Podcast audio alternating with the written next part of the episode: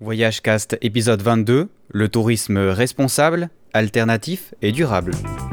Demain, prends garde à ta peau, à ton fric, à ton boulot, car la vérité vaincra, la commune refleurira. Mais en attendant, je chante et je te crache à la gueule cette petite chanson méchante que t'écoutes dans ton fauteuil. J'ai chanté dix fois, cent fois, j'ai hurlé pendant des mois, j'ai crié sur tous les toits ce que je pensais de toi, société, société tu m'auras pas. Ah Renaud, j'adore, j'écouterai pendant des heures. Pour ce podcast, c'est Michael du site Voyageurs du Net que j'ai pu avoir en interview. Dans cet épisode un peu spécial, nous avons voulu avec Michael nous interroger sur le tourisme dans son sens global et particulièrement de ce qu'on annonce comme les nouvelles tendances du tourisme, le tourisme dit alternatif, le tourisme responsable, le tourisme écolo ou encore humanitaire. Tous ces termes sont bien sûr bien jolis, font très bien au niveau marketing, mais on a essayé un peu de réfléchir dessus et de savoir ce que ça voulait vraiment dire, de savoir quelles questions le voyageur moderne devait se poser sur son impact sur la vie de la planète, car en effet, en voyageant, eh bien, nous avons un impact énorme, finalement uniquement pour notre plaisir. On a donc voulu se poser pas mal de questions sur ce qu'il était possible de faire pour être plus ou moins responsable dans nos voyages. Loin de nous l'idée de juger les personnes ou de définir nous-mêmes ce qu'il y avait à faire pour les voyageurs, on a plutôt voulu poser des pistes de réflexion.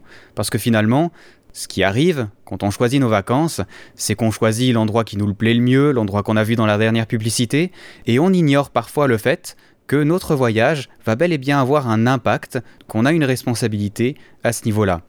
Ce podcast fait d'ailleurs partie d'une réflexion qui a été entamée par Voyageurs du Net, qui a invité les blogueurs euh, de la blogosphère française à écrire des articles sur leur propre vision du tourisme durable. Vous trouverez tous ces articles et plus encore sur le site Voyageurs du Net. Ne manquez pas d'y faire un tour. Et en attendant, Voyage Cast, le tourisme durable, c'est tout de suite avec Michael.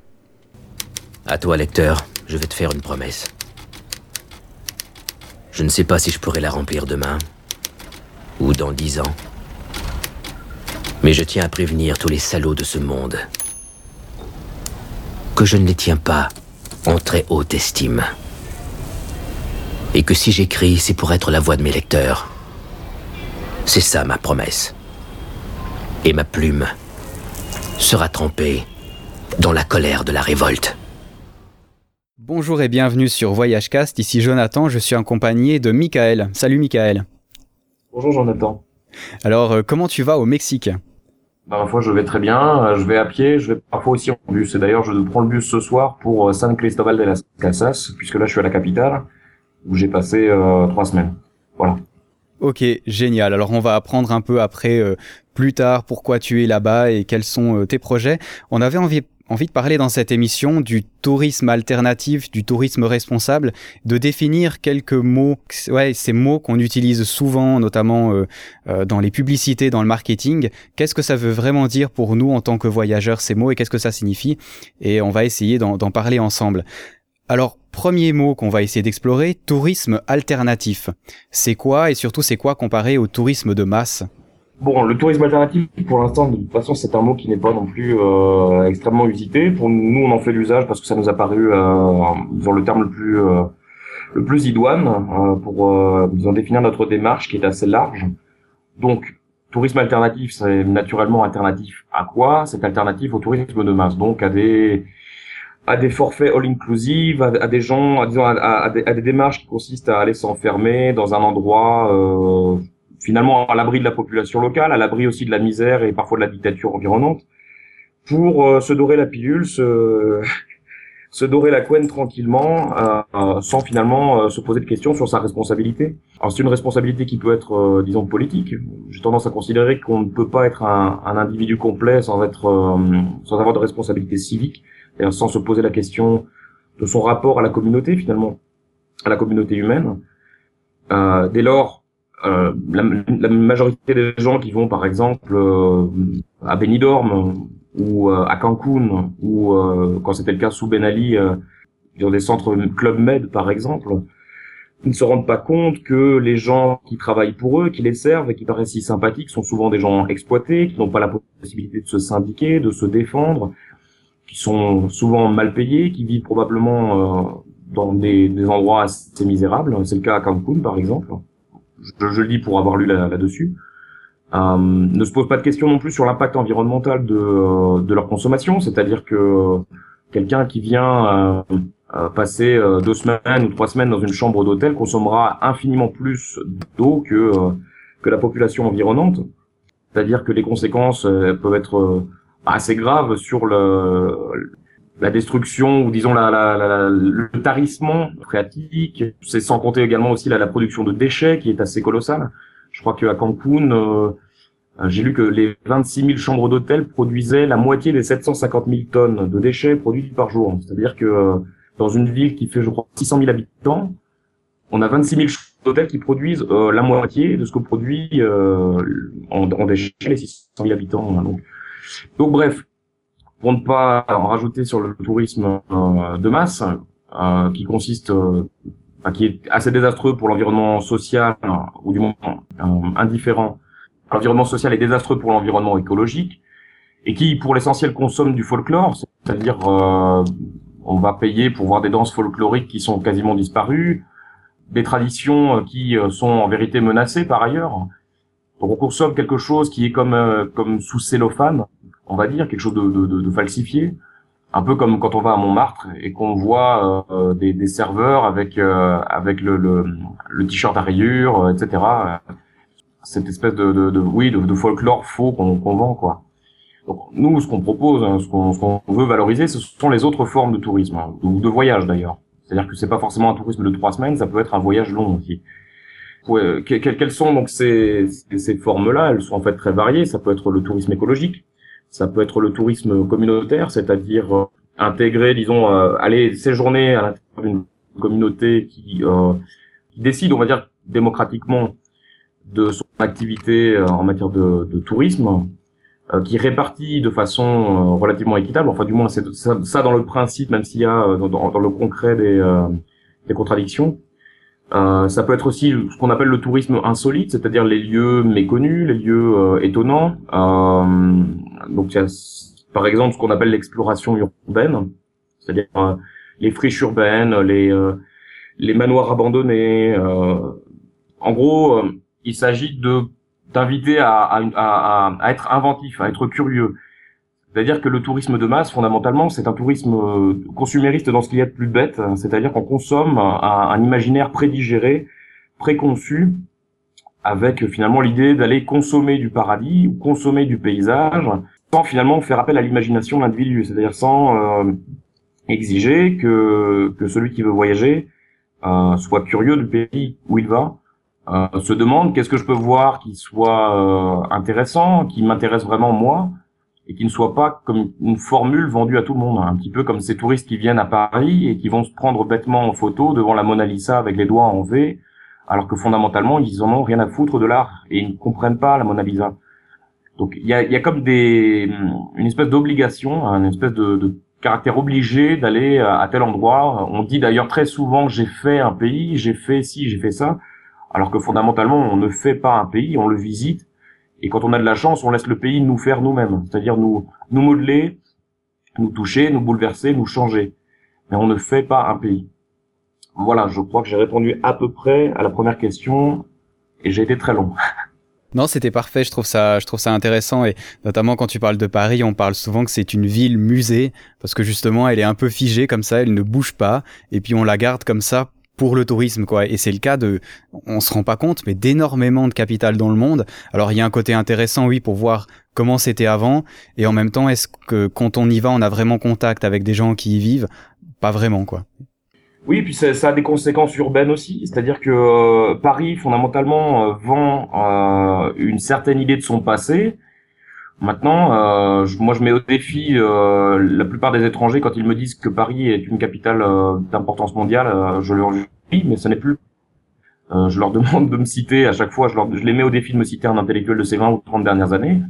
ils peinent souvent à me trouver un intellectuel, un artiste, etc. Je veux dire que ce qui se passe avec Paris, c'est que c'est du moins mon sentiment. Euh, elle vit énormément sur son passé. La, la gentrification, qui, euh, la conséquence de cette volonté de muséifier et de générer des profits en faisant venir un maximum de touristes, est que la culture populaire de Paris euh, est quasiment morte. Elle est maintenant euh, réduite à quelques poches finalement dérisoires et qui sont en train de mourir euh, dans des quartiers comme Belleville, comme bon Barbès, c'est encore différent. Disons, c'est il, il s'y maintient encore une certaine identité de, de quartier mais, mais Paris n'a plus véritablement une culture parisienne, me semble-t-il, euh, ou du moins ça me semble en voie de disparition. C'est un sentiment qui peut être tout à fait discuté. Beaucoup me diront certainement le contraire. Moi, j'ai pas le sentiment qu'il reste encore une, une âme parisienne véritablement. Pour moi, c'est euh, ouais, c'est carte postale. Paris devient une carte postale. C'est intéressant. Et ceci dit, j'adore le mot muséifié. C'est la première fois que j'entends et c'est un très joli mot. Ah, je l'ai euh, utilisé, j'avais pas fait attention. oui, je sais pas si ça existe, mais je le trouve très beau en tout cas. non, non, bah, si c'est un néologisme, il faut, le, il faut le garder, il faut le faire circuler, c'est un, un, joli mot. Un joli mot pour une triste réalité d'ailleurs, puisque quand on muséifie une ville, ça veut dire précisément qu'elle cesse d'être vivante. Ça veut dire donc qu'on laisse mourir euh, ce qui l'a forgé à travers l'histoire, et le plus souvent une culture populaire.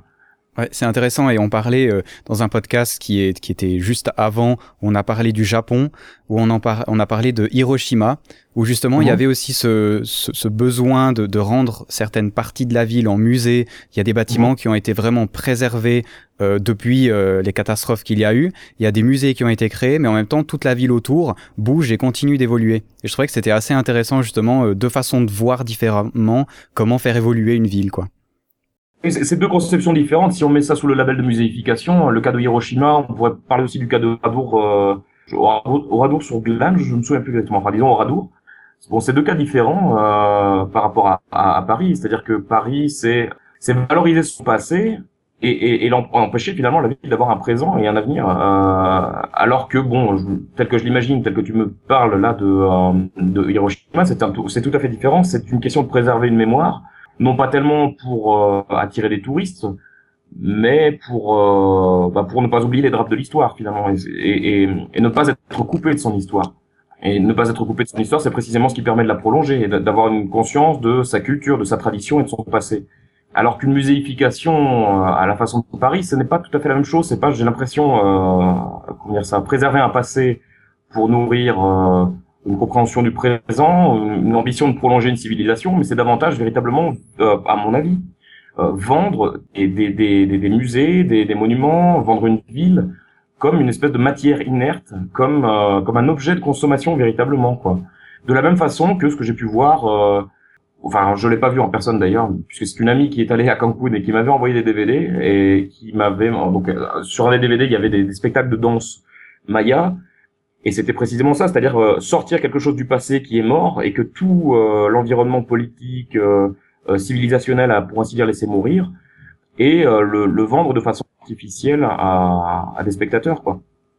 Et moi, il me semble que Paris s'inscrit un peu dans ça, c'est-à-dire qu'on va aller à la Tour Eiffel ou je sais pas, on va aller à l'Arc de Triomphe sans savoir ce que signifient les symboles patriotiques qui sont, enfin les, les, les, reliefs de, de, de l'Arc de Triomphe. Donc on va consommer des, choses dont on ignore le sens parce qu'on est coupé de sa propre histoire, parce qu'on on a perdu le sens des symboles patriotiques, des, des, symboles religieux éventuellement ou mythologiques. Donc on va voir des choses qu'on est incapable d'appréhender. C'est assez différent du cas de, Hiroshima ou de Oradour, puisqu'il y a là quand même une, pédagogie de l'histoire. Ça, me semble très différent. Ouais, et donc, est-ce que le touriste ou le voyageur alternatif, est-ce qu'il a, il a pas justement plus d'intérêt envers l'endroit où il va? Il va peut-être voir moins de choses, mais les voir plus précisément et peut-être se documenter à l'avance justement pour euh, vraiment rentrer dans, le phénomène du voyage et pas simplement d'être consommateur? Je crois que la réponse va être simple, c'est euh, oui, a priori c'est ça. Je dirais que oui, le, tourisme alternatif, ou l'idée que je me fais du tourisme ou du voyage alternatif, euh, encore que j'aurais une volonté, bon c'est un, un, débat un petit peu un petit peu récurrent, j'ai l'impression, dans la blogosphère euh, du voyage, mais euh, la question tourisme ou voyage, elle, n'est pas si anodine. Le tourisme a, a, tout de même une institution derrière lui. Euh, c'est un terme qui euh, recouvre une réalité fondamentalement économique. Et, euh, et donc c'est pour ça qu'on a bon l'organisation mondiale du tourisme, par exemple. Le voyage est infiniment plus plus large, disons, d'acception. Le tourisme finalement a quoi Disons le tourisme de masse a à peu près un peu moins de 100 ans, 80, 50 ans, c'est discutable. Le tourisme plus largement, si on remonte à, l'origine étymologique, il a à peu près 200 ans, mais le voyage, bon, fondamentalement, c'est quelque chose, c'est une activité qui n'a pas attendu l'ère du capitalisme. Le voyage tel que je l'envisage, moi, il me semble bon possible de diverses façons. Il peut être un voyage participatif, il peut consister à aller donner un coup de main dans un orphelinat, donner des cours de journalisme comme je le fais, il peut être euh, simplement curieux. Euh, il peut consister aussi à, à, à s'intégrer dans un, dans un endroit pendant plusieurs mois pour nouer des relations. Euh, il peut être, euh, disons, plus imaginatif. C'est la question fondamentale. C'est-à-dire que j'ai l'impression que euh, ce qui génère le tourisme, c'est avant tout la frustration d'un, d'une vie qui est, pour ainsi dire, dédiée à la production, une vie dédiée à des tâches répétitives et qui n'est pas gratifiante. Et plutôt que se révolter, disons, contre un système économique et politique, euh, il est plus commode de euh, consommer le week-end euh, au, centre commercial, de, de, sortir au cinéma voir les films obligés, de consommer de la culture, de consommer des paysages et finalement de rester, à mon avis, un, un, quelque part un cerf, un cerf du capital, quoi. Or, précisément, le, le capital, le, capitalisme n'incite pas spécialement à, l'intelligence, à l'imagination. Euh, il faut dire aussi que plus on travaille, moins on est sollicité. Bon, c'est assez généraliste ce que je dis et on, pourra toujours contester, euh, me, dire le contraire. Mais de mon expérience, dans le milieu, dans, le milieu du, dans le monde du travail, euh, a fortiori salarié, j'ai toujours eu le sentiment que ce qui était mobilisé, c'était disons quelques capacités. C'était comme si finalement j'étais amputé. On me demande de travailler seulement avec ma main droite alors que je peux faire des choses avec tout le reste de mon corps, et notamment imaginer, et notamment penser. Et il me semble que lorsqu'on consomme du club med, on ne se pose même pas la question de est-ce qu'il serait possible de voyager autrement? Est-ce que euh, qu'est-ce que qu'est-ce que peut m'apporter le voyage? Qu'est-ce que moi je peux apporter en voyageant? On se dit simplement, je vais acheter quelque chose euh, clé en main. Et finalement, c'est euh, le symptomatique d'un manque d'imagination finalement assez généralisé et qui permet précisément euh, de faire tourner la machine économique. C'est-à-dire que si on n'imagine pas, si on est incapable de construire, d'imaginer quelque chose de différent, qui soit peut-être soit moins cher, soit dans, dans le meilleur des cas gratuit, euh, bah, on, on, fait tourner précisément la machine économique. On va acheter tel service, on va acheter tel forfait tout inclus, et finalement avoir des comportements dont on ne se pose même pas la question euh, des conséquences. Un comportement qu'on pourrait dire irresponsable en fait, pulsionnel.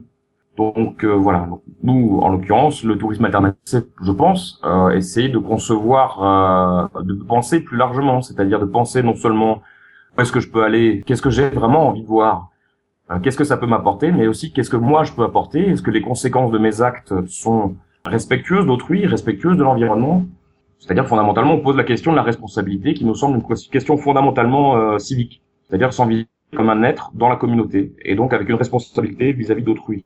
Ouais, exactement. Et c'est pour ça qu'on parle aussi de temps en temps de tourisme responsable. Ce serait justement de s'inquiéter de l'impact euh, écologique, euh, ou enfin de tous les impacts qu'il pourrait y avoir à l'endroit où on va. Oui, c'est ça. Ben, responsable, responsable c'est quoi littéralement? Étymologiquement, ça veut dire être en mesure de répondre. De répondre de quoi? De répondre de ses actes. Donc ça signifie finalement être conscient de, de ce qu'on fait, de conscient de, de, des conséquences euh, sur l'environnement, sur euh, la société environnante aussi, de, euh, de ce qu'on fait. Les gens qui vont à Cancun, et je, je focalise là-dessus parce que je me suis documenté, j'ai écrit là-dessus, les gens qui vont à Cancun, fondamentalement, ils en ont rien à foutre. C'est-à-dire que d'ailleurs la zone hôtelière en elle-même est comme une espèce de petit monde à part où, où on retrouve toutes les mêmes saloperies qu'on retrouve partout dans le monde les sempiternels euh, Pizza Hut, euh, Starbucks, McDonald's, euh, Hard Rock Café. on n'est pas au Mexique, on est dans une espèce d'enclave de, comment on pourrait dire ça, une, une zone franche en quelque sorte, quoi. C'est une sorte de zone franche comme il en existe dans le domaine de l'économie, où les règles qui s'appliquent dans le reste de l'État sont finalement comme anesthésiées, comme disons mises entre parenthèses. Dans des zones franches économiques, par exemple, les taxes seront au plus bas, elles seront donc inférieures au reste de l'État. De la même façon, il existe des zones franches, on va dire, euh, même des zones franches morales en fait. C'est-à-dire qu'il y a une espèce de délocalisation de la morale, de l'immoralité. C'est-à-dire que des choses qu'on ne se permet pas de faire en France, aux États-Unis, on se les autorisera euh, ailleurs. Le pire des cas, bien entendu, c'est la prostitution euh, infantile ou la prostitution tout court d'ailleurs, qui est en soi abjecte, avec tous ces de gros porcs qu'on retrouve à, en Thaïlande, par exemple. Enfin, là, c'est tellement caricatural et tout le monde le sait tellement que c'est même pas la peine d'insister. Mais il y a comme une espèce de délocalisation, une espèce de façon de, de laisser les, nos ordures, euh, y compris morales et pas seulement matérielles, au reste du monde.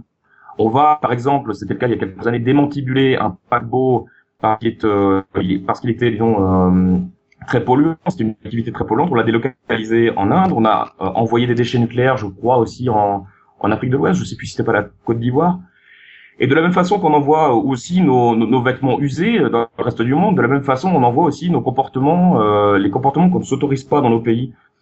Et, et donc euh, des, des, des, trucs comme Cancun, c'est assez typique. Quoi. On va se comporter comme un comme un porc, euh, boire comme un pourceau. Euh, je sais pas, mal se comporter euh, vis-à-vis d'autrui, avoir une sorte d'indifférence pour le monde environnant ce que finalement euh, contient notre euh, notre cadre social, ce que contient aussi euh, notre environnement d'amis, de quartier, de collègues, etc. C'est-à-dire que grosso modo, on se met à part et on fait toute la merde qu'on ne s'autorise pas, un petit peu comme comme un gamin qui soudain pourrait laisser cours à tous ses caprices. Et, j'appelle ça donc véritablement le tourisme irresponsable. C'est évident que le tourisme de masse favorise ce genre de comportement, de comportement finalement très puéril. Euh, littéralement irresponsable. C'est-à-dire qu'on ne, se pense pas comme un individu qui a des responsabilités vis-à-vis de la communauté humaine, mais on fait ce que bon nous semble. Et ça nous semble finalement euh, bon, logique. On se dit bon bah j'ai payé, je fais ce que je veux. Et c'est un effet, à mon sens, du euh, bah, cette mutation anthropologique euh, vers le libéralisme, vers un libéralisme social et culturel qui est à l'œuvre depuis au bas mot 30 ans, au bas mot 30 ans, peut-être un peu plus et qui a effectivement cet effet-là et qui fait tout à fait le jeu du capitalisme euh, en l'occurrence. Voilà, capitalisme, je voulais d'ailleurs en parler pour le prochain point qui est l'écologie. Alors euh, moi personnellement je travaille dans un secteur euh, soi-disant écologique qui est celui du, solaire et donc je suis bien placé pour savoir que c'est avant tout marketing. Et la question que je me suis posée sur l'écologie en voyage, c'est que bon on sait très bien que le voyage en avion a peu de chances d'être écologique et euh, en même temps la plupart des, des choses qui sont écologiques, des hôtels qui sont écologiques, il y en a aux Maldives par exemple, c'est des choses qui coûtent abominablement cher et qui sont clairement pas pour euh, le voyageur normal, qui sont pour euh, pour justement ceux qui, j'ai envie de j'ai envie de dire, peuvent s'acheter le droit de dire euh, oui oui je suis très écolo dans mes voyages, mais absolument pas pour les voyageurs normaux. Alors comment est-ce qu'on fait pour être écolo sans être riche finalement? C'est peut-être ça la question. Bon, alors je vais déjà commencer par revenir sur le sur l'idée finalement qui est intéressante de selon laquelle il faudrait être riche pour être écolo. Alors, c'est assez drôle parce que je me, faisais une réflexion euh, suite à une remarque euh, qu'on a reçue sur Facebook il y a quelques jours.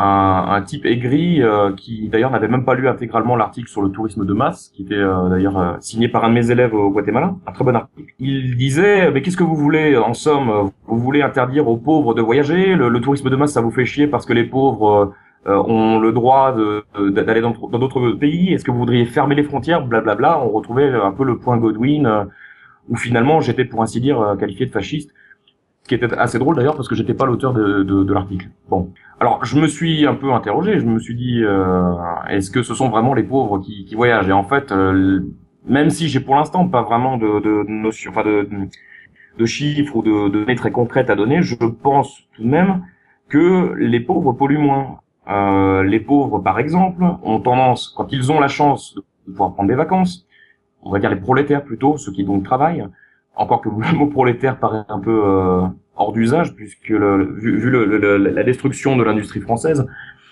Mais bon, disons les, les prolétaires euh, ou les classes populaires ont tendance, quand ils vont en voyage, à aller par exemple au camping, euh, je crois que la grande majorité ayant un complexe euh, en ne parlant pas une langue étrangère s'abstient souvent d'aller à l'étranger. Je pense qu'on pourrait vérifier statistiquement, je n'ai pas de preuves pour l'instant mais je, je, chercherai. On pourrait vérifier certainement que euh, la majorité des classes populaires restent en France quand ils prennent des vacances. Alors quand ils prennent des vacances au camping, concrètement c'est quoi? Ben, écoute, euh, Grosso modo, ils sont pas comme dans une chambre d'hôtel à, à pomper autant d'eau individuellement à pomper autant d'eau individuellement donc que, dans un, hôtel de luxe ou un hôtel tout court d'ailleurs puisqu'ils ont des douches partagées, il y a des donc la, piscine est partagée de la même façon, euh, c'est un lieu de convivialité aussi euh, où l'on partage. C'est intéressant sur le plan social, c'est-à-dire qu'on n'est pas dans des comportements individualistes comme le, le, tourisme all inclusive dans les hôtels où chacun est dans sa chambre. Il y a cette euh, façon de vivre en communauté, de tenir compte d'autrui. Souvent, le tourisme euh, le tourisme de prolétaire, le tourisme de pauvre ou le tourisme de, classe populaire et à mon avis beaucoup moins polluant. Il, il consiste souvent à aller visiter des lieux, euh, des lieux naturels, la campagne, la plage, la mer, la montagne. Bon, a priori, je, je reste vraiment à quelque chose d'assez général. Hein. Je je j'ai pas la prétention de, de, connaître la chose dans le détail, mais a priori, plus on monte dans la dans la dans la, dans la société, dans les classes sociales, et plus les comportements s'individualisent, et donc plus la dépense énergétique aussi s'accroît on commence à, disons, à passer au-dessus avec le, le, le, cas du Club Med, par exemple, le comportement donc individualiste, euh, chacun dans sa chambre, euh, consommation massive d'eau, consommation, enfin production massive de déchets aussi. Et plus on monte, plus on atteint, euh, bah, je sais pas moi, les, les, gens qui ont la possibilité, comme c'est le cas d'une personne que je connais, de pouvoir se permettre un aller-retour à New York pour y passer quatre jours, ou si on atteint vraiment le sommet de la société, on a les gens qui, ben, ont leur euh, jet particulier, donc pollution massive au nom d'une seule personne, le yacht, euh, etc. Donc l'idée déjà selon laquelle euh, les pauvres polluent est à rejeter, et finalement le, le, le, le tourisme écolo de luxe est une espèce de prétexte qui participe d'une espèce de diabolisation aussi du, de la population, quoi, du, du peuple, c'est-à-dire de la on pourrait dire et qui consiste à dire que finalement les gens euh, les plus responsables ce sont euh, ceux qui décident, ceux qui ont l'argent, ceux qui sont des experts, euh, ceux qui sont des winners, et que tous les autres finalement sont des gens répugnants à qui on ne devrait même pas laisser la parole et à qui on devrait finalement confisquer le, le droit de s'exprimer. Ce qu'on a vu d'ailleurs en France avec euh, le, le, le, référendum de 2005 qui donnait un nom au, au, traité constitutionnel européen qui, qui était soumis, vote sur lequel le Parlement français s'est assis en 2008 en disant rien à foutre, on fait passer notre truc. Il y a aussi beaucoup de, de, de, de campings euh, qui émergent de campings ou d'hôtels euh, écologiques et qui ne sont pas nécessairement des, des choses hors de prix. C'est-à-dire que l'écologie de luxe a euh, l'exclusivité, le monopole. J'ai, euh, je, je, conseille d'ailleurs le site ecoway.org, si je me souviens bien.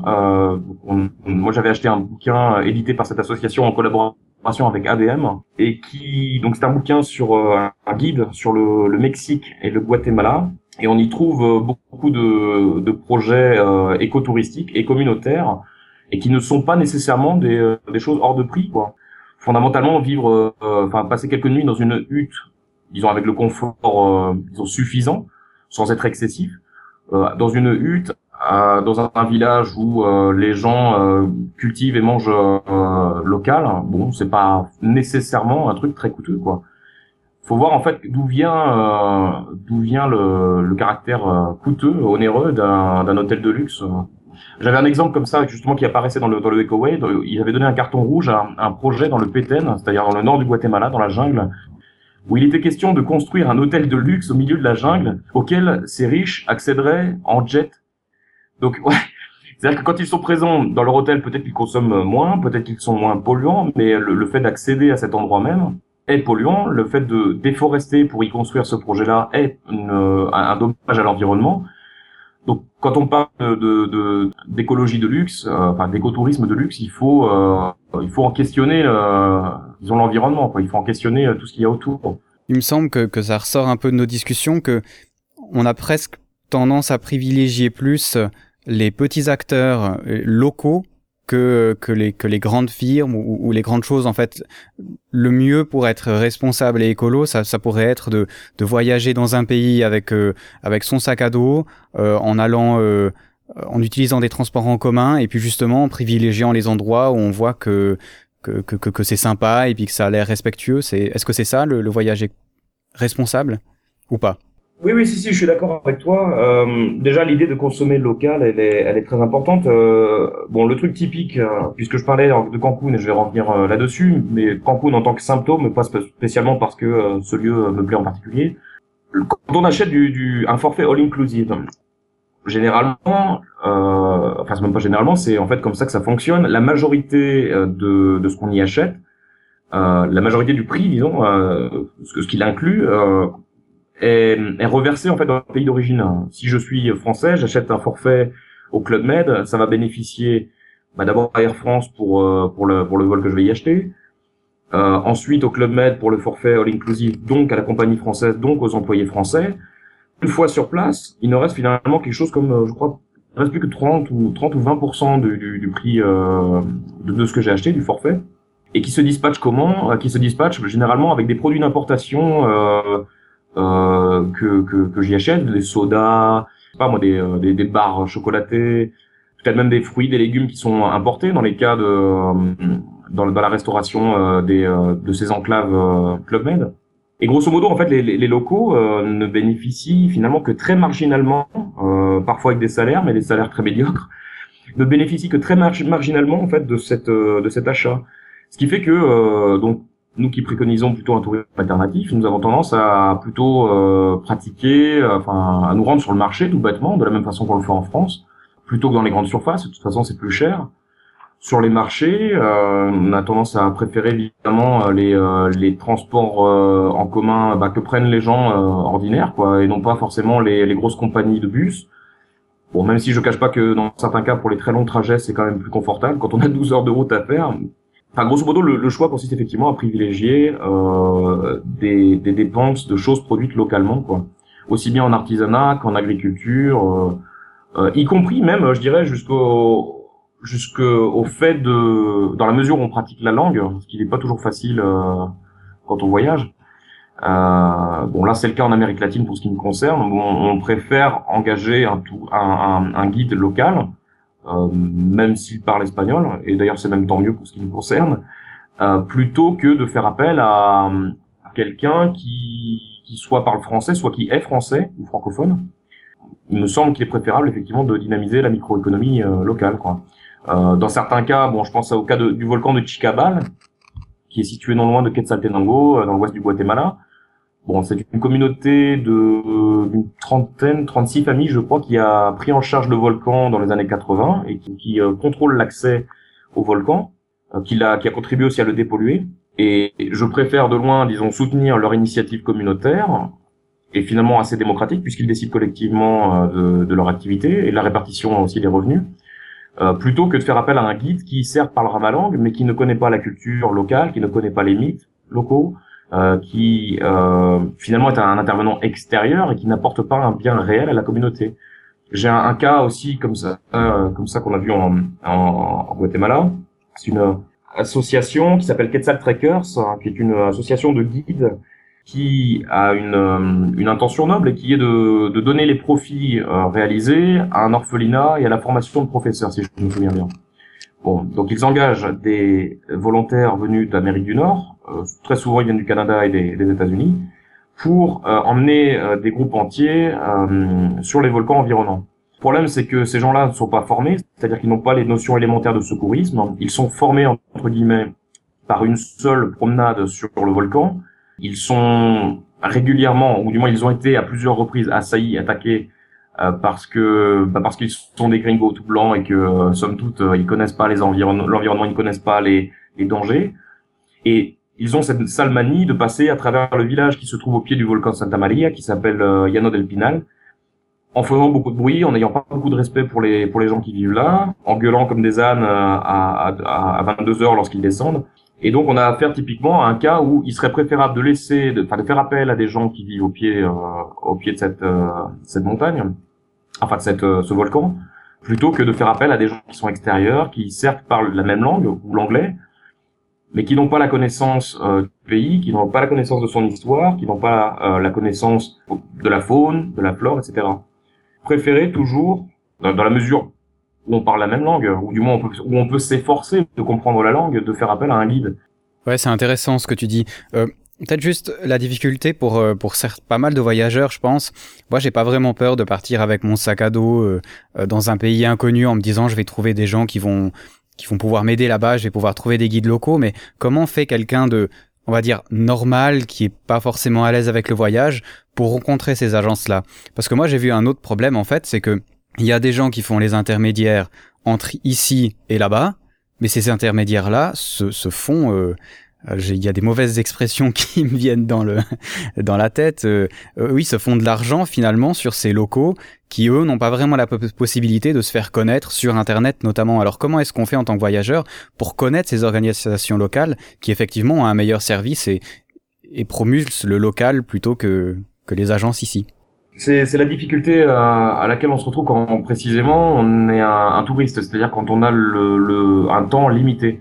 on a trois semaines, on veut faire le Guatemala, comme on dit, c'est-à-dire le visiter, mais on n'a pas nécessairement le temps de s'immerger dans un endroit pour être mis en relation avec les bonnes personnes, etc. Donc finalement, on est tenu de faire confiance euh, à telle ou telle agence. Alors bon, il y a des agences qui ont des comportements responsables, ont des un label qui, euh, qui les soutient, qui euh, certifie la, qualité de leur travail, le fait que en somme leurs guides sont bien rémunérés, etc. C'est d'ailleurs ce genre d'agence qu'on a vocation nous à, à, mettre en avant sur Voyageurs du Net.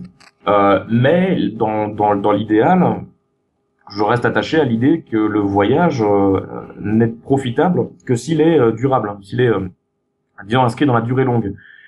Donc, euh, ça consiste d'abord, à mon avis, à pouvoir s'immerger dans un endroit, y rester un mois, deux mois, trois mois, pour pouvoir y tisser des relations, pour pouvoir se renseigner aussi sur la réalité de l'activité touristique. Après, bon, je peux comprendre aussi que les gens qui voyagent n'ont pas forcément envie de s'emmerder toujours à comprendre les coulisses du tourisme. Euh, il est vrai que euh, pratiquer un tourisme vraiment responsable, on va dire même fanatiquement responsable, ce serait quand même une chose euh, euh, finalement assez épuisante et décourageante. Et il serait préférable de rester à la maison plutôt que de s'emmerder à aller chercher à chaque fois ce qu'il y a derrière. Le truc, c'est que les, les, agences locales sont pas forcément plus défendables que les agences d'ici, et même dans certains cas, je préfère promouvoir des agences françaises qui ont des comportements, disons, responsables, à encourager, à inciter, euh, plutôt que certaines agences locales. Le cas typique, c'est que j'ai rencontré euh, au Guatemala deux, attends, un, deux, deux guides, deux guides, euh, qui étaient des gens donc très compétents, qui parlaient dans certains cas une, une, ou deux langues étrangères. Donc des gens très formés, qui connaissent, qui connaissent bien la montagne, qui connaissent la faune, qui connaissent la flore, l'histoire du pays, tout ça. Donc en somme des gens compétents qui théoriquement devraient être bien rémunérés. C'était pas le cas. Ils ont euh, une agence qui s'appelle, si je me souviens bien, Adrenaline à Tours, mais je voudrais pas euh, euh, faire une erreur, donc je je je veux pas de, je l'affirme pas fortement, disons. En tout cas, il y avait une agence locale qui faisait appel à eux et qui les payait une misère. C'est-à-dire, dans certains cas, il leur arrivait d'aller emmener des touristes gratuitement dans la montagne. C'est-à-dire qu'ils prenaient sur leur temps personnel pour travailler sans être rémunérés ou dans d'autres cas, ils étaient rémunérés, mais finalement assez bas quand on mesure le, la répartition de, la compagnie. Donc, on a là, pour ainsi dire, une, euh, un exemple et quasiment une euh, allégorie de ce que de ce qu'est le capitalisme appliqué au tourisme. C'est-à-dire que ceux qui sont à la base et sans lesquels finalement la machine ne pourrait pas tourner gagnent souvent les miettes que veulent bien laisser ceux qui sont en haut de, de l'entreprise, que ce soit euh, dans l'hôtellerie, ou que ce soit dans des agences, y compris locales. Et il est vrai que euh, faire appel à une agence locale n'est pas systématiquement la garantie euh, d'un tourisme plus euh, équitable, on va dire, euh, ou plus responsable. Donc comment faire et Moi, a priori, j'ai pas de j'ai pas de, de, réponse ferme et définitive à donner là-dessus. C'est le mieux quand on est un voyageur euh, dont le temps est limité, c'est à la rigueur de faire appel à une agence française qui est en relation avec des gens sur le terrain qui connaissent bien le pays, ou alors, quand on veut voyager sac au dos sans passer par, euh, par des forfaits, euh, y compris de tourisme responsable, euh, bah ça, ça, requiert de se renseigner. Quoi. Ça requiert de se renseigner, par exemple auprès d'expatriés. C'est assez difficile en vérité. Quoi. C'est, à mon avis, c'est une question de temps. Quand on a le temps de voyager, on a le temps de, de se renseigner. A fortiori, si on veut avoir un comportement responsable. Mais il me semble que le fait de, consommer un voyage rapide, un voyage de trois semaines, euh, est moins propice a priori à favoriser l'économie euh, locale. Ouais, c'est ça. Alors moi, je m'étais déplacé en Inde et j'y étais resté euh, moins d'un mois aussi parce que j'avais pas le temps ni forcément, enfin les moyens si parce que l'Inde est pas cher, mais on n'avait pas vraiment le temps d'y passer plus de temps. Et ce que j'avais bien aimé, c'était dans l'Himalaya, on cherchait justement une agence pour pour faire une ascension quelques jours dans l'Himalaya.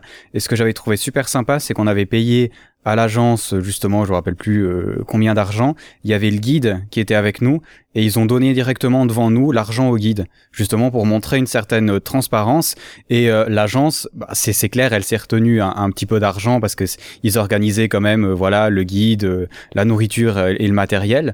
Mais je trouvais ça génial parce que du coup, on se dit bon ben, au moins j'ai pas arnaqué le guide qui va m'emmener dans l'Himalaya. Et je trouvais ça sympa. C'est peut-être pas possible partout, mais c'est sympa et surtout celui qui prend le plus de risques en vérité quoi c'est ça qui, ah est, terrible dans le cas du Guatemala c'est euh, bon ce sont des guides qui parfois ont été euh, attaqués avec leur groupe ou qui, euh, qui tout simplement prennent le risque de, je ne sais pas moi, un tremblement de terre ou que quelqu'un se casse la gueule et il se casse la jambe. Il y a tous ces paramètres-là à prendre en compte. Euh, un, un, guide qui est formé là-bas par euh, formation des pompiers, si je me souviens bien, qui était cofinancé par l'Office du tourisme local et qui nous disait que dans l'idéal, un guide ne devrait pas amener plus de trois personnes.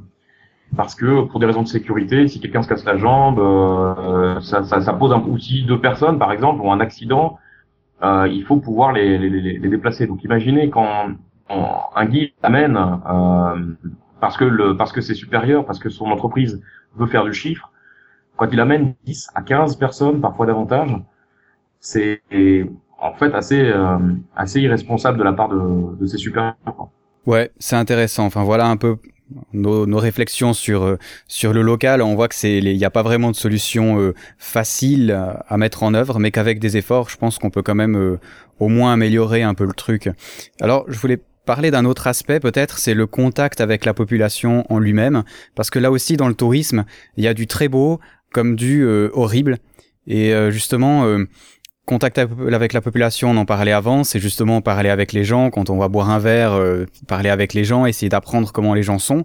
Ben, il y a un autre aspect du tourisme qui est celui de se dire, euh, ben, comme on, le disait un peu euh, avant d'enregistrer, euh, je vais en Afrique, je vais dans une tribu perdue et puis je me fais une photo avec un homme tout nu avec un pagne pour montrer à mes potes, regardez, j'ai fait des photos avec un vrai, avec un vrai sauvage. Et c'est un côté du tourisme que je trouve absolument détestable. Alors justement, quelle est la bonne façon de faire aussi si on veut être responsable, toujours en sachant que voilà, il n'y a pas de solution miracle? Bon, c'est une question à tiroir parce qu'il y a plusieurs aspects là-dedans. Alors bon, moi, ce que je peux dire dans un premier temps, c'est que ceux que je suis amené à fréquenter le plus souvent quand je suis en voyage, euh, ce sont quand même les classes moyennes, euh, éduquées, euh, parfois capables de parler une langue étrangère. Euh, alors c'est pas parce que euh, je souhaite particulièrement rencontrer euh, ces gens-là plutôt que les classes populaires, c'est que finalement certains ponts culturels peuvent exister et qui ont trait finalement à une mentalité qui est qui peut être parfois plus euh, plus libéral, plus ouvert.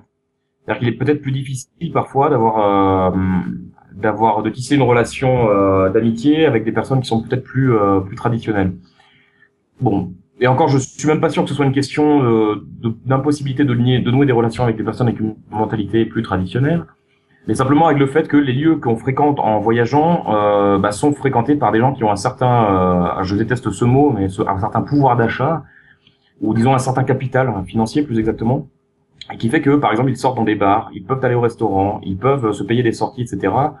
Et ce qui fait que finalement euh, on peut avoir des activités en commun avec ces avec ces personnes-là. Alors ça peut ça peut être très intéressant hein, euh, de voir comment euh, vit la classe moyenne locale, quel est le, le quelles sont les dynamiques sociales et historiques à l'œuvre, euh, quel est le rapport d'un pays et de sa population euh, à, à, sa tradition? Euh, là, je vois par exemple au Mexique, il y a, il y a cette tension que j'avais, au, au, Guatemala d'ailleurs, cette tension que j'avais vue aussi en Palestine entre une certaine, un, désir finalement très légitime de conserver ces, ces, traditions et en même temps cette volonté de, de, de se libérer de ce qu'elle peut avoir parfois de carcan.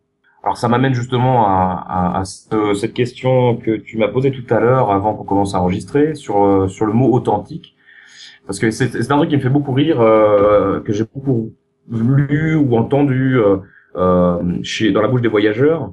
C'est leur désir d'authenticité qui est assez euh, assez comique, c'est-à-dire que finalement c'est une superficialité, on va dire. ah, ils, ils, ont eux au moins du respect pour leurs anciens euh, eux, au moins, ils laissent pas mourir les gens dans la rue, etc. Disons toutes ces choses là qui sont un petit peu euh, la première impression très positive qu'on peut avoir dans un pays où on se dit euh, bah, c'est pas comme chez nous. Le problème c'est qu'on ne voit pas le revers. Quand on se dit euh, les ils, ne laissent pas mourir leurs vieux, par exemple, bon bah c'est que euh, il y a une solidarité familiale qui effectivement a été corrodée en Europe par l'effet de la libération libéralisation culturelle mais l'effet négatif, l'aspect négatif, le versant négatif, c'est euh, aussi le contrôle social. Euh, c'est l'esprit de, on va dire l'esprit de clocher, mais disons l'esprit de surveillance euh, les uns des autres. On ne permettra pas à, la liberté d'un individu de s'exprimer aussi euh, fortement que chez nous. Euh, ce qui d'ailleurs n'est pas non plus, enfin ce qui n'est pas, pas de mauvaise chose dans l'absolu, mais mais souvent c'est un contrôle social, un contrôle social qui retombe essentiellement sur les femmes on voit par exemple au Guatemala euh, un machisme qui est très fort. C'est d'ailleurs le pays au monde où il y a le, plus de meurtres de femmes. Donc le, le caractère, enfin le, mot authenticité fait, fait beaucoup fait beaucoup rire quoi. C'est-à-dire que c'est quelque chose qui, qui relève pour ainsi dire du, du mythe du, du bon sauvage finalement vu à la sauce 21e siècle. On, on espère toujours que l'herbe soit plus verte ailleurs. Et quand on veut voir quelque chose, on trouvera forcément euh, des éléments euh, dans la réalité qui vont nous le confirmer. Et je pense qu'il y a une vraie superficialité chez les voyageurs rapides qui parleraient d'authenticité dans un pays sans mesurer que les conséquences, euh, ils ne voudraient pas les embrasser. Euh, de la même façon que il y a un exotisme, il des personnes qui veulent aller consommer du spirituel en Inde ou je ne sais où, et qui sont fondamentalement des hippies imbéciles parce qu'ils vont consommer finalement une, une, une, spiritualité ou disons euh, des coutumes religieuses dont ils ne prennent que les formes extérieures, c'est-à-dire qu'ils ne vont pas embrasser totalement cette culture avec toutes ses contraintes, ils ne vont pas faire euh, l'effort de longue patience d'une initiation chamanique, ils vont préférer euh, aller passer deux trois semaines dans un ashram et, et se dire voilà je me sens je me sens libéré de je ne sais quoi. Euh, et finalement, c'est un exotisme imbécile. Ouais, ça me fait penser ce que tu disais sur la religion justement. C'était avec euh, Bernard Pichon, avec qui on a fait deux podcasts, qui avait dit que un de ses amis, euh, euh, je sais plus quoi, avait été en Inde et avait avait lu des trucs du Dalai Lama et que le Dalai Lama avait dit ben voilà il faut euh, être respectueux avec tout le monde et aimer tout le monde et lui il était revenu complètement changé de ça et puis il lui avait dit ouais mais enfin qu'est-ce qu'il y a d'extraordinaire là-dedans et pourquoi est-ce que tu t'extasies et t'aurais pas pu le découvrir ici quoi. Enfin après c'est vrai que chacun a ses propres voies euh, de découverte de la religion de la spiritualité ou de la culture mais c'est vrai que des fois c'est c'est étonnant et ça fait un peu partie du ouais, ouais de la consommation aussi. C'est peut-être aussi euh, fondamentalement c'est ça c'est-à-dire que l'attitude elle est, elle est celle d'une espèce de consommation facile où on ne prend que des signes extérieurs. On va s'intéresser à euh, à telle ou telle pratique, certes, mais une religion, si on veut véritablement l'embrasser dans une perspective authentiquement mystique, bah, ça nécessite euh, ça nécessite une immersion, ça nécessite des efforts longs et patients et difficiles euh, qui n'ont rien à voir avec cette espèce de culture new age de, de consommation de bah, fondamentalement c'est une sorte de supermarché des croyances quoi. Et qui est d'autant plus comique que souvent on s'aperçoit que des personnes vont chercher euh, dans des cultures exotiques. Alors je dis pas exotique euh, péjorativement je dis que dans leur tête finalement il y a une certaine idée d'exotisme des cultures étrangères et lointaines qui est une façon aussi de se détourner finalement de sa culture qu'on méconnaît et que donc on méprise. C'est-à-dire que euh, on trouve euh, ces, ces, ces, messages, euh, ces messages fondamentaux d'amour euh, et de, de, et de générosité et de bienveillance et, et d'effort dans le dans le message christique fondamentalement. On a peut-être oublié le plus fondamental, mais c'est que derrière l'Église chrétienne, il y a aussi des valeurs, il y a il y a toute une histoire, il y a des symboles, il y a, il y a disons une mystique, euh, des mystiques euh, européennes aussi qui, euh, à mon avis, n'ont pas, euh, on, on, a, on, a, tort de les déprécier euh, au profit de d'autres mystiques qui sont sans rapport avec euh, avec nos cadres de mentalité. On ne peut pas se déculturer, c'est ça le, le, ce que je pense. On peut avoir du respect, on peut avoir aussi des influences, accepter des influences de cultures étrangères, mais se déculturer est une chose absolument impossible. On a des cadres de pensée qui sont euh, des cadres de pensée européens dont on ne peut pas se défaire totalement ou, seulement au prix d'une longue euh, euh, initiation, de très patients efforts. Or, cette espèce de façon de consommer de la spiritualité n'est qu'une espèce de façon de ne pas vouloir connaître sa culture, de ne pas vouloir s'accepter finalement accepter l'histoire de ceux qui sont venus avant, et, et cela a finalement à voir avec aussi cette espèce de bah, d'une certaine façon, avec, un, avec le libéralisme, avec la, la perte de la dépréciation, on va dire, des, euh, des racines, de, de l'ancrage, de, euh, de l'histoire euh, culturelle, et dont on se dit souvent que qu'elle est pourrie, en ne voyant que le verre à moitié vide. Ouais, c'est c'est intéressant. Ça fait partie de beaucoup de choses. J'ai l'impression que qu'en fait on, on, discute aussi pas mal du voyageur en lui-même qui est qui est qui est vraiment ce voyageur en fait. Et c'est vrai que il y a beaucoup de blogs qui parlent différence entre tourisme et voyage. Et pour moi, le touriste, je vois plus le côté consommateur. Et pour moi, le voyageur, c'est euh, c'est le voyageur qui a dans Jules Verne un peu. Euh, c'est le voyageur qui veut découvrir. C'est le voyageur qui qui s'intéresse à des choses impossibles. C'est le voyageur un peu comme on a ces, ces vieux journalistes qui ont voyagé euh, à l'ancienne et qui faisaient aussi un temps immense pour rapporter des reportages du fin fond de je sais pas où. C'est vrai que c'est pas donné à tout le monde et on a le problème dans notre monde actuel, c'est que on n'a pas le temps, quoi. la chose n'est pas une fatalité, c'est-à-dire que quand on dit on n'a pas le temps, euh, il faut bien mesurer ce que ça induit. C'est-à-dire que beaucoup de gens vont dire oui, j'ai pas le temps, je peux pas, j'ai euh, j'ai une maison à payer, etc. Mais tout ça, ce sont des choix de vie. C'est-à-dire que fondamentalement, le mode de vie consumériste et salarial, euh, on l'accepte ou on ne l'accepte pas. Et, ne pas l'accepter, c'est précisément quelque chose d'extrêmement difficile aussi. Donc, la question du temps, c'est pas comme s'il y avait une espèce de fatalité tombée du ciel. C'est qu'il y a quand même un environnement euh, anthropologique, euh, économique, politique, qui font que euh, un certain mode de vie est considéré comme normal et que euh, il est difficile de sortir de ce cadre-là et d'estimer légitime de finalement pouvoir vivre plus humblement en travaillant moins peut-être, en gagnant moins par conséquent, mais aussi de fait en, en ayant en, devant être plus, plus original, plus imaginatif. Je pense que le cas de, de, le mode de vie de, de, de, gens insérés dans la dans la permaculture ou les, ou les décroissants, euh, ce sont des modes de vie plus imaginatifs, plus communautaires, euh, où évidemment on gagne moins, mais où de fait les, les besoins euh, sont moins nombreux ou sont différents. On aura là, je sais pas, des personnes qui sont capables de, de, de fabriquer leur savon, de fabriquer des, des, des, confitures de je ne sais quoi, de, de produits dont on ignore même qu'ils peuvent se manger parce qu'on a l'habitude d'aller au centre commercial et de bouffer sans, sans cesse les mêmes cinq types de pommes alors qu'il y en a des centaines. Ça, fondamentalement, le, le tourisme, le fait touristique a à voir avec l'organisation du travail telle qu'elle est, avec le salariat, et à moindre mesure, euh, enfin, que non, avec le capitalisme aussi. Même si le, tourisme existait, si je me si je me trompe pas, dans, le, dans la nomenclature, dans les nomenclaturas des pays de l'Est, euh, donc euh, dits soi-disant communistes. La question du manque de temps, fondamentalement, c'est pas euh, c'est pas un absolu, c'est pas une vérité quasi divine. C'est que quand on n'a pas le temps, c'est que précisément on n'accepte pas de faire les efforts pour avoir du temps, pour finalement se réaccaparer sa propre vie. Et, et je sais que dire comme ça, ça paraît presque un discours un peu, euh, comment dirais-je, discours de petit con euh, qui, qui c'est tout.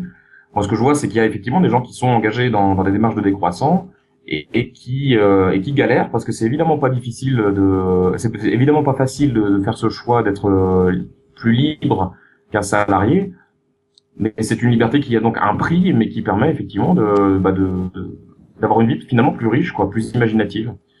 Alors moi, moi je, je, je, le dis par rapport à mon, mon expérience du salariat, qui a été euh, tantôt euh, gratifiante et le plus souvent finalement très ennuyeuse. Et j'avais plus le sentiment de percevoir une indemnité pour le temps qu'on me volait plutôt qu'un salaire. Donc euh, moi j'ai tendance à m'intéresser à beaucoup de choses et comme je te l'ai dit tout à l'heure, j'avais l'impression dans le salariat de, de, ne travailler qu'avec la main droite alors que je peux travailler avec la main gauche, alors que je peux imaginer, alors que je peux courir, marcher, donner des coups de pied, enfin, disons, pour, filer la métaphore qui est très mauvaise.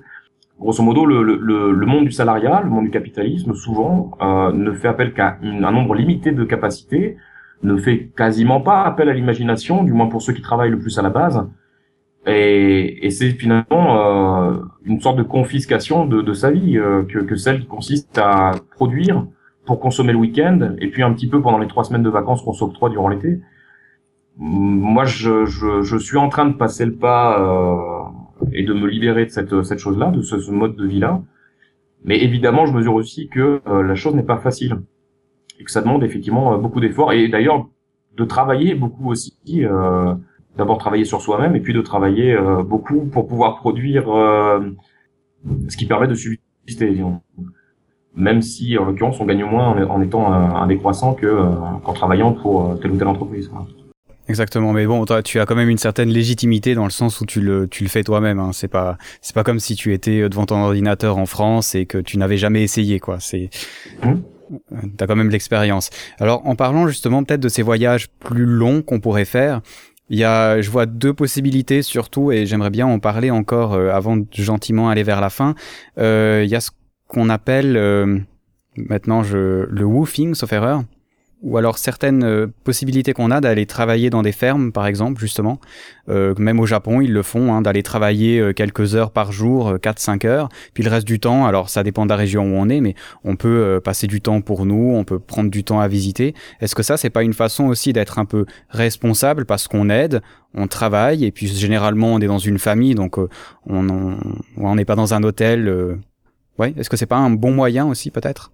Chichi, ben, bon, c'est un peu à double tranchant en fait. Euh, ça me vient à l'esprit là à l'instant. Je me dis bon, ben, on a des, des, des, fermes woofing où des personnes sont accueillies bénévolement en l'échange donc du euh, d'un peu de travail et euh, du gîte et du couvert. Euh, bon, le truc, c'est que c'est une activité qui est donc bénévole, et ça veut dire aussi que euh, là où d'autres personnes pourraient peut-être travailler en étant rémunérées, ce sont des bénévoles qui viennent en quelque sorte voler euh, le travail des locaux. C'est un peu ce que je disais tout à l'heure sur le sur l'agence euh, Trackers, c'est-à-dire qu'on a des personnes qui viennent de l'extérieur et qui finalement euh, prennent la place d'un travail qu'effectueraient des locaux, à, savoir en l'occurrence des guides pour ce qui concerne Quetzal Trackers. Alors bon, je ne sais pas en quelle mesure euh, ce que j'avance là sur woofing, euh, sur le woof est, est exact. Euh, et surtout dans quelle mesure les paysans pourraient se permettre d'embaucher des personnes s'ils ne prenaient pas des bénévoles. Mais laissons ça de côté. Bon, après le côté euh, contribuer, euh, disons être inséré dans un, un, un, travail ou dans un lieu, de rester plusieurs semaines, donner un coup de main. Cela en plus de façon, on va dire gratuite je trouve la démarche plutôt bonne. Je ne l'ai pas pratiqué. On a une euh, une de nos collaboratrices de, de Voyageurs du Net qui va passer plusieurs mois euh, à l'étranger. Elle va faire un, elle a un projet en fait sur le tourisme alternatif justement. Donc elle nous a demandé un parrainage. Et sa démarche consistera à aller dans l'Inde, en Inde du Nord, euh, au Népal, en Nouvelle-Zélande et en Jamaïque. Elle pratiquera notamment le, le woofing. Donc je pense qu'on aura l'occasion d'en reparler. J'ai pas eu l'occasion de, de, de, le vivre. Moi, mon expérience en matière de travail à l'étranger, ça aura été euh, pour l'instant, et puis d'ailleurs pour les pour les mois et peut-être les années à venir, des ateliers de journalisme qu'on donne euh, auprès des alliances françaises. Euh, donc c'est, on apporte une compétence. Disons que j'estime qu'en tant que Français, j'hérite d'une histoire euh, qui a fait de nous des privilégiés pour des raisons diverses qui ont trait aussi bien au pillage des ressources du tiers-monde que euh, ou des pays pauvres, on va dire, ou des d'ailleurs pauvres, à quel titre d'ailleurs. Euh, disons le pillage de, de, de pays euh, de pays lointains et, et d'un autre côté aussi les luttes euh, les luttes ouvrières qui ont permis des avancées très importantes. Donc c'est deux choses qu'il ne faut pas oublier. je pense que beaucoup de tiers-mondistes un peu bébêtes ont tendance à oublier cet aspect-là. C'est qu'on ne doit pas tout à l'exploitation du tiers-monde. Même si pour le coup ça rentre bel et bien en ligne de compte nous sommes donc des privilégiés, comme je disais, et, et de fait, moi, j'estime que les, les, privilèges donnent aussi des devoirs et que lorsqu'on voyage, on peut euh, faire profiter euh, des locaux de certaines de nos compétences. Alors moi, bon, en tant que journaliste, et puis dans le cadre de l'Alliance française, dans le, dans le cadre d'une action, on va dire, de francophonie, et je sensibilise et fais écrire les élèves sur des, euh, des questions ayant trait à l'écologie et au tourisme.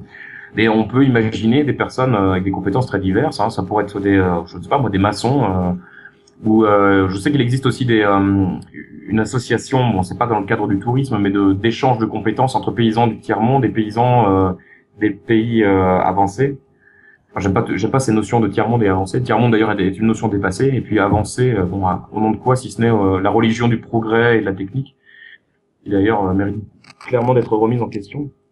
Mais bon, en tout cas, il existe des réseaux de solidarité comme ça, de d'échange de, de compétences. On pourrait dire dans certains cas de troc de compétences de la même façon que le woofing finalement est une sorte de troc, c'est-à-dire euh, on troque euh, du temps euh, contre contre l'hébergement.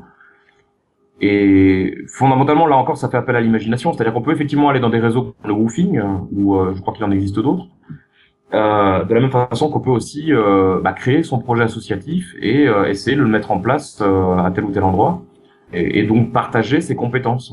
Je pense aussi qu'il y a pas mal de possibilités. Ça demande encore une fois de faire quelque chose euh, nous-mêmes.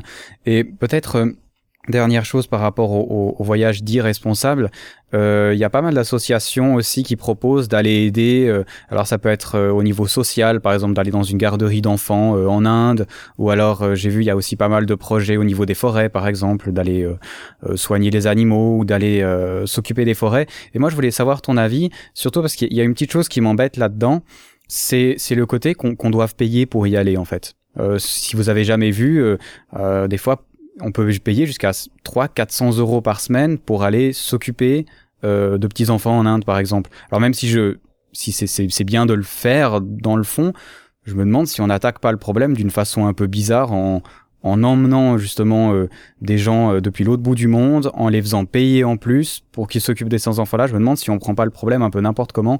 Ici, c'est pas encore une excuse pour euh, raquer de l'argent à ceux qui veulent bien faire.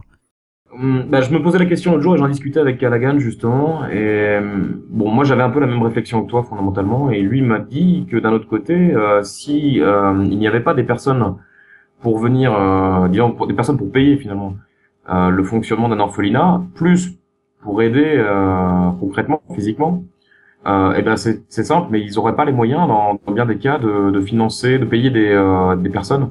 Donc non seulement l'activité, euh, enfin c'est même pas un bénévolat, je sais même pas comment vous pourrez qualifier ça, parce qu'on paye pour travailler. c'est ça, ouais. Mais c'est euh, une activité de, on va dire, de donation accompagnée de bénévolat, quoi.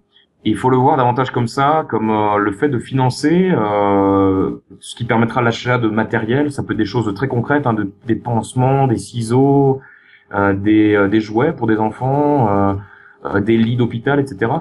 C'est-à-dire que quand un, quand un touriste vient avec ses, je sais pas moi, ses, ses 1000 euros et que l'agence perçoit, mettons, 400 euros là-dessus, le reste, ben, je sais pas comment ça se répartit très précisément et ça mériterait effectivement d'être regardé dans le détail. Et je suis persuadé que là encore, il doit exister aussi euh, un business pas très net chez certains.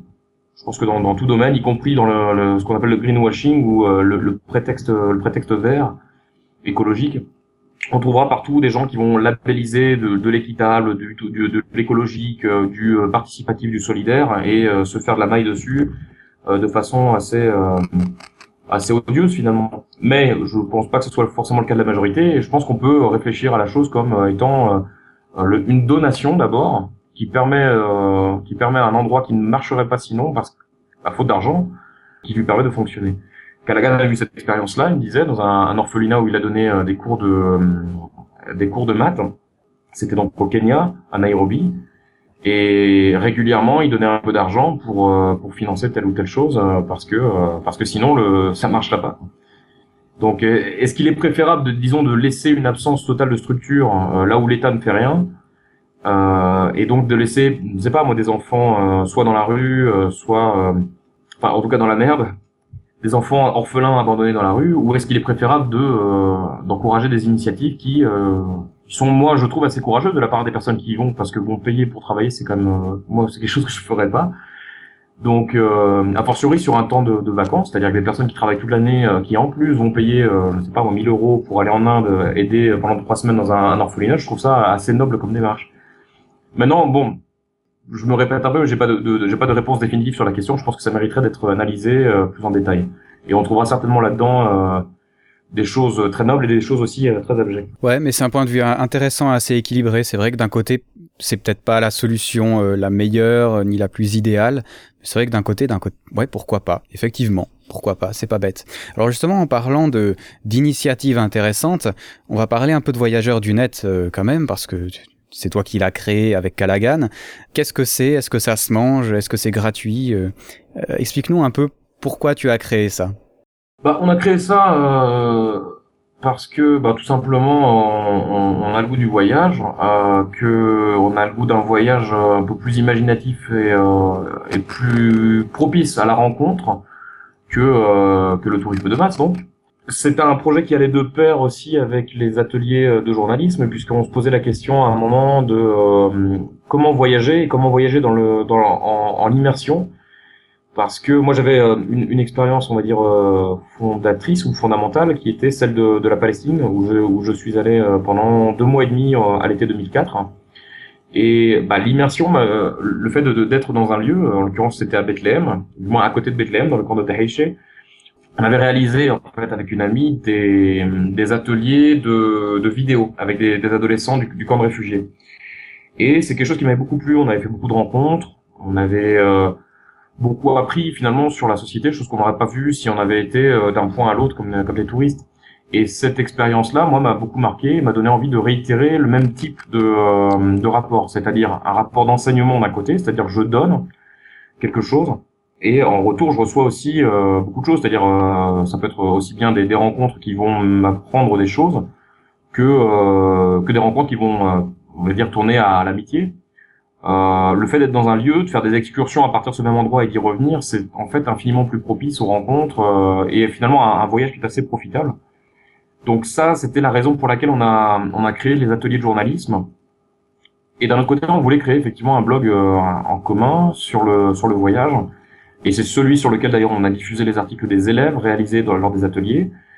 Euh, et donc ce, euh, ce site a vocation à défendre les formes de tourisme alternatif, c'est-à-dire aussi bien communautaire, donc avec si possible une réflexion un peu politique derrière, c'est-à-dire que fondamentalement ce qu'on voit dans le, du moins la possibilité qu'ouvre euh, le, le, fonctionnement communautaire, c'est celui d'une organisation autonome.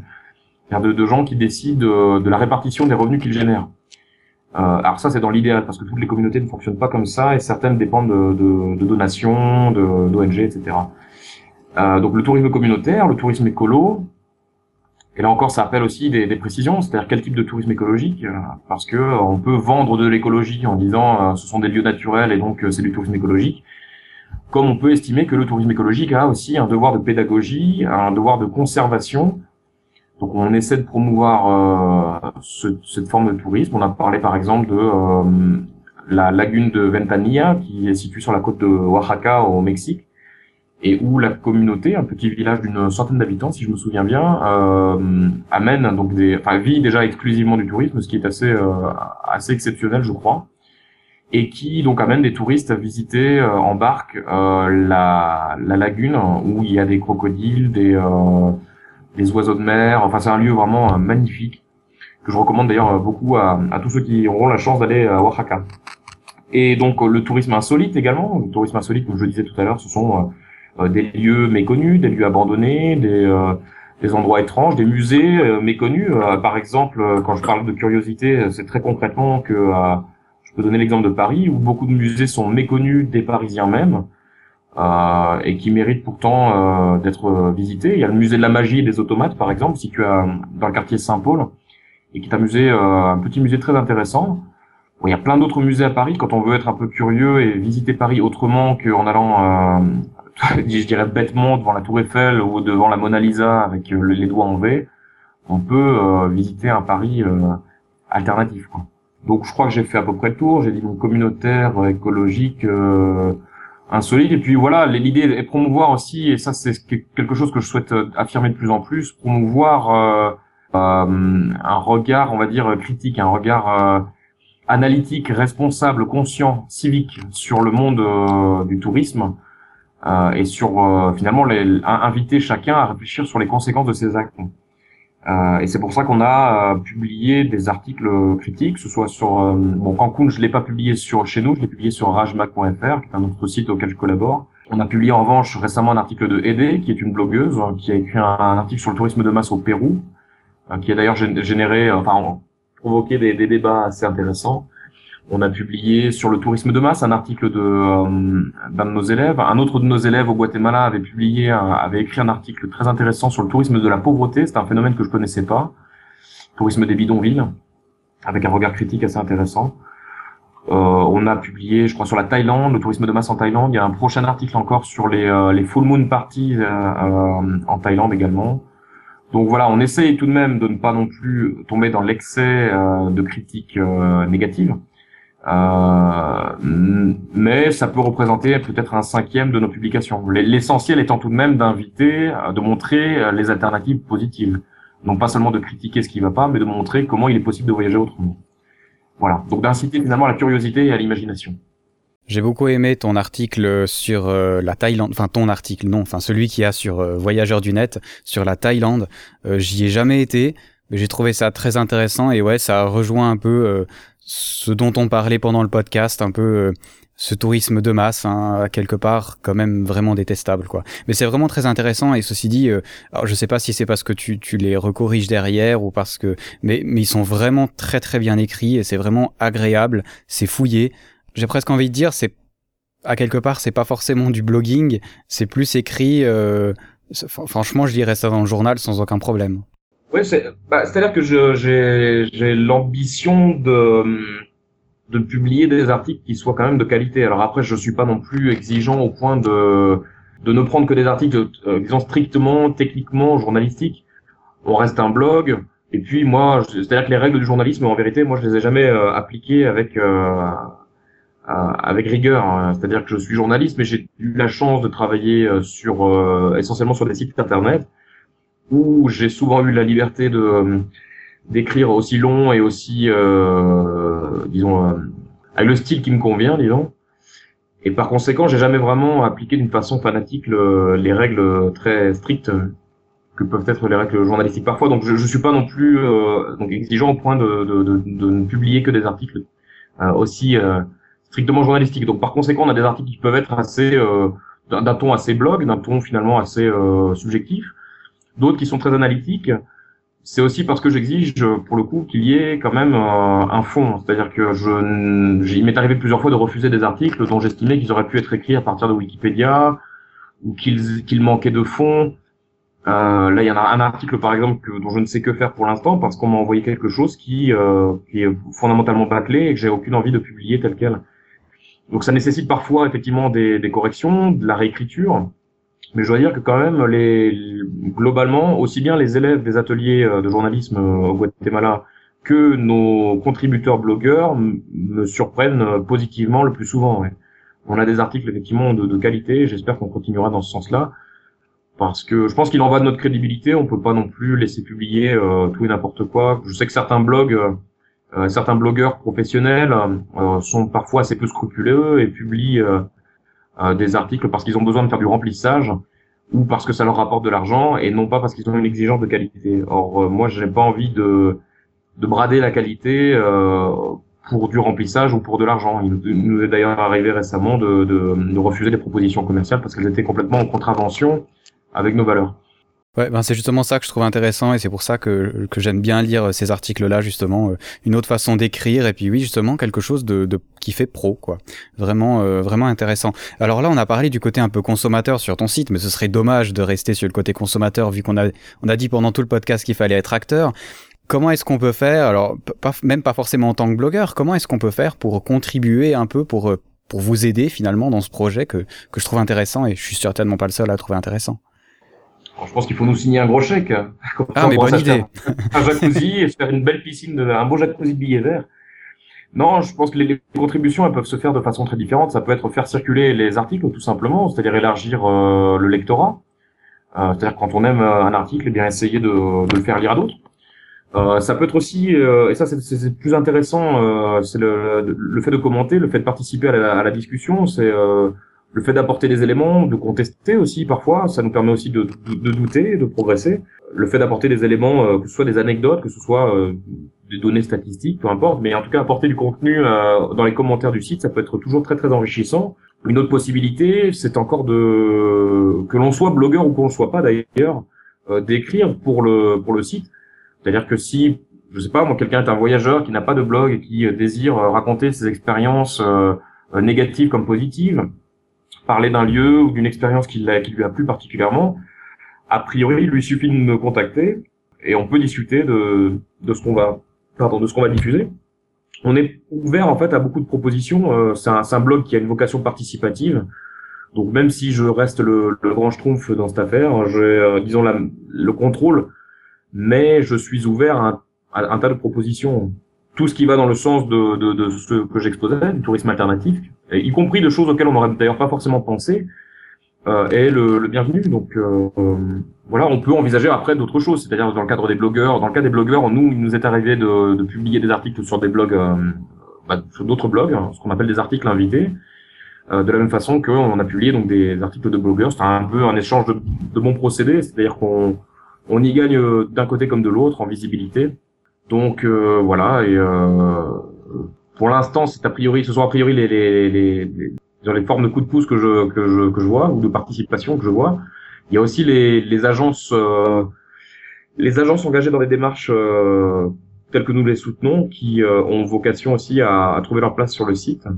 Donc c'est pour ça que si, euh, bah, si les auditeurs entendent parler d'associations ou connaissent des associations, des, des agences professionnelles qui sont engagées dans un tourisme responsable, euh, a priori, ils peuvent nous mettre en contact avec, euh, avec ces, ces agences-là.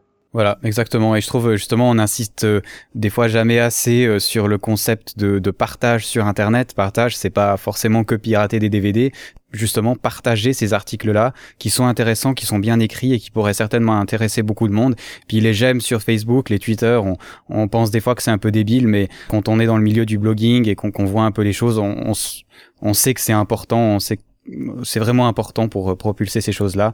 Donc euh, faites-le vraiment, c'est génial. Alors j'irai plus, loin juste sur la question du, partage, hein, c'est que euh, bon, on a eu beaucoup de commentaires qui ont été assez encourageants, bah, dont les tiens d'ailleurs, et qui venaient ou bien de particuliers, ou bien de blogueurs, ou bien de d'agences et ou d'autres sites d'ailleurs, et qui nous disaient que finalement notre initiative de vouloir rassembler des gens qui sont on va dire éclaté, parce que la blogosphère et l'internet en général sont assez propices à l'éclatement. Euh, L'idée de vouloir créer une communauté autour d'une vision commune du tourisme euh, semble-t-il plaît, et c'est tant mieux. Et c'est aussi pour ça qu'on lutte, ou disons ce, qu'on appelle de nos, de voeux, c'est que les personnes qui partagent cette même vision puissent se réunir. Parce que je pense que face à l'énorme machine du, capitalisme touristique, on ne peut pas faire l'économie, disons, de, de, disons, de se réunir, de, de, de s'unir parce que plus on sera éclaté, moins on aura de visibilité. Et à l'inverse, euh, nous, ce qui, ce qui est notre but, c'est précisément de donner une visibilité, une cohérence à, un ensemble de vues sur la, sur la question touristique. Donc c'est pour ça que je, bon, je le répète, mais euh, toutes les personnes qui souhaitent participer, aussi bien que les agences, euh, sont les bienvenues dans, dans ce projet.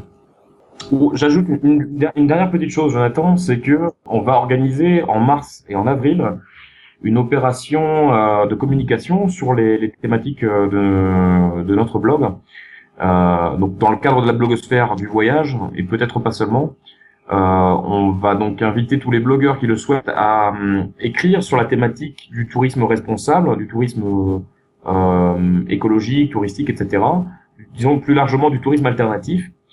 Euh, et donc à apporter leur contribution sur le sujet, à enrichir le débat, éventuellement amener soit des anecdotes, soit parler d'un lieu typique, soit réfléchir sur la question du tourisme alternatif. donc l'opération aura lieu de mars en mars et en avril. Et elle sera supervisée, enfin parrainée en l'occurrence par euh, abm.fr, par Voyageons Autrement. Et là, on est en train de chercher d'autres partenaires pour cette opération. Et j'ai bon espoir que euh, Voyage Babel, euh, Babel Voyage, pardon, participe également au parrainage. Donc c'est un appel que je lance cette fois-ci à tous les blogueurs. Ok, ben écoute, je soutiens volontiers ce, ce genre d'initiative, je trouve ça génial. Et si ça peut changer des choses, si ça peut amener des idées à quelques personnes, il faut y aller, il faut foncer, ça vaut la peine. Bah, merci beaucoup. Mais je t'en prie. Alors, euh, ben, on va, on va saluer nos auditeurs. Merci de nous avoir écoutés. C'était, c'était vraiment euh, génial. Merci à toi, Michael, vraiment pour tes réponses euh, détaillées et puis ton, ton regard sur cette situation-là. On aura de toute façon l'occasion de se reparler, de reparler de Voyageurs du Net sur Voyagecast. C'était, c'était vraiment sympa. non, non, on se dit à la prochaine, quoi. eh ben, écoute, avec plaisir. Vous croyez que Monsieur Tout-le-Monde de Normalville en Illinois qui a économisé pendant 25 ans vient ici en croisière pour lire sur l'exploitation des ouvriers dans les plantations de sucre? Il n'en a rien à foutre. Il ne veut pas créer de remous. Ce qu'il veut, c'est sa part du gâteau. Et les Monsieur Tout-le-Monde, c'est l'essentiel de notre lectorat. Il y a tellement d'hôtels qu'on ne voit plus l'océan. Si on veut voir l'océan, eh bien, on n'a qu'à loger à l'hôtel. Payer pour voir l'océan. Mais qu'est-ce qu'il y a de mal à ça hein? On paye pour faire partie du rêve américain. Entre le rêve et la réalité, il y a une mince couche de vernis. Et si vous l'enlevez, il se pourrait bien que les gens demandent à être remboursés. Merci encore à Michael pour ce podcast, c'était vraiment très intéressant. J'espère qu'on aura pu poser euh, les bases d'une réflexion assez intéressante et qu'on aura su eh bien, trouver les bonnes questions à poser. Les bandes sonores en début et fin de podcast viennent du film Rome Express, un film avec Johnny Depp qui raconte l'histoire d'un journaliste qui se trouve euh, à Porto Rico dans les années 50. C'est très intéressant parce que ça parle un peu du début du tourisme, du journalisme, de la vision du journalisme sur le monde. C'est un film très intéressant, assez tripant, assez lent. Ce n'est pas forcément tout public, euh, c'est très critique, mais c'est vraiment un très bon film, une sorte de critique de la société. Oui, vraiment un bon film, un peu barge. Pour la suite, euh, le podcast ayant été largement assez lent, je vais m'arrêter là. J'espère que cette problématique vous a intéressé. Si vous avez des choses à dire, n'oubliez pas de passer sur Voyageur du Net ou sur Voyagecast pour dire ce que vous avez pensé de cet épisode, pour dire ce qu'on a loupé. On a probablement loupé des choses, loupé des détails. Vraiment, venez communiquer avec nous.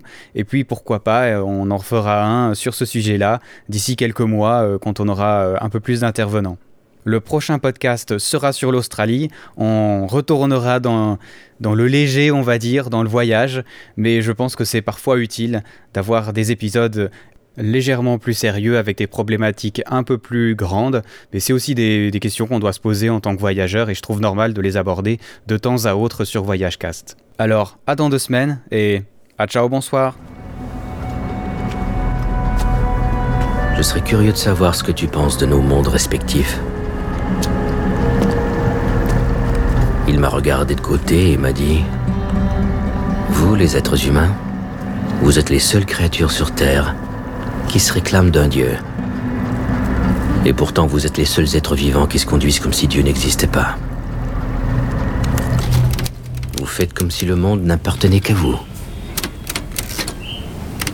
Et quand le crustacé m'a dit ça, ça m'a bouleversé. Non pas à cause de la nature de mon interlocuteur, mais parce que j'avais enfin compris le rapport qui existe entre les enfants qui cherchent de la nourriture dans les poubelles et les belles plaques étincelantes vissées sur la porte d'entrée des banques.